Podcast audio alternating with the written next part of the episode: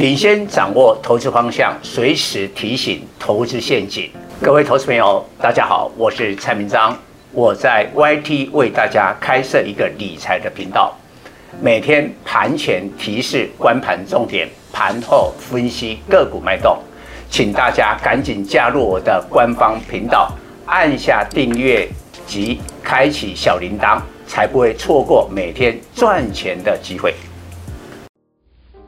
各位粉丝朋友，大家好，我是陈章，现在是礼拜四，也就是二零二一年封关盘后的分析。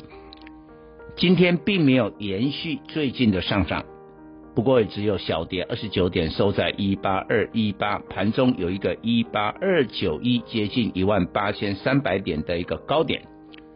那今天为什么小跌？我认为是元旦的假期，让法人都比较保守。最近每天都买了一百多亿的外资，今天的买超金额降为二十几亿，但投信调节，所以难怪今天小跌。但我有讲过了，二零二二年的元月效应，看四档的股票，这四档的全值股呢，会贯穿二零二一到二零二二。当然，今年对大家来讲都是一个丰收的一年。全年度呢，台北股市大涨三千四百八十六点，涨幅逼近二十四趴，这已经是连续第三年的大涨。过去的两年，每年也都是涨二十趴以上。那哪四大全值股呢？第一个台积电，不过今天小跌一块，来到六一五。所以我也提醒大家。台积电设备股材料供应链呢，这两天非常强，甚至拉出涨停。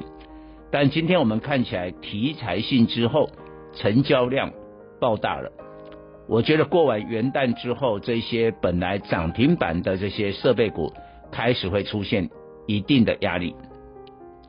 第二档是联发科，呃，蔡总是很早领先市场，告诉大家联发科会动，最主要本益比很低。那今天涨五块，来到一九零，会在元月效应当中带动低本益比的 IC 设计，请大家特别注意，是低本益比，不是所有的 IC 设计。因为今年 IC 设计是台股的多头总司令，很多的个股都涨了好几倍，但是呢，本益比也很高。我认为二零二二年的元月效应，这些股票开始会出现卖压。所以我说哈，现在操作股票，今年今年我告诉我自己的会员，大获全胜之后，我们明年第一季先求稳。做股票不能啊，每天都是带着钢盔冲锋陷阵，这也要提醒我们的粉丝朋友。那第三档是金控，其实蔡总早年在三十年前是研究金融股起家。我是第一个专业金融股的分析师，但是呢，已经有十几年我们没有那么看好金融股。但是我说明年不一样，一向温吞牛皮的金融股，说不定其实还是蛮有可能会在二零二二年的第一季突然变成了标股，大象也会跳舞。为什么？升息。升息会让股市处于一个动荡的时代，但是呢，金融股呢会是一匹黑马，所以平常不太关注金融股的粉丝，可能你要改变态度。这一档是航运的长龙，今天小幅拉回，不过现行还是守在均线之上。今天传出长龙航运的员工奖金高达四十个月，所以员工呢？乐坏了，但是你对员工这么好，对股东呢？你不可能对股东太寒酸吧？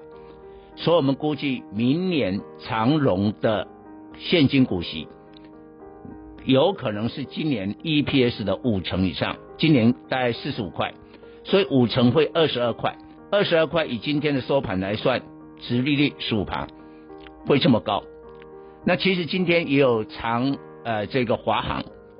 华航本来很固定的、啊，就花个两年两个月的年终奖金，但现在传出可能会有四个月，所以今天这个消息出来以后，呃，华航倒是股价就有表现了。所以最后提醒大家，员工的年终奖金应该是紧接着元月效应主要股价的一个参考，因为这会牵涉到他们股息的值率。最后恭祝大家新年快乐！以上报告。本公司与所推荐分析之个别有价证券无不当之财务利益关系。本节目资料仅供参考，投资人应独立判断、审慎评估并自负投资风险。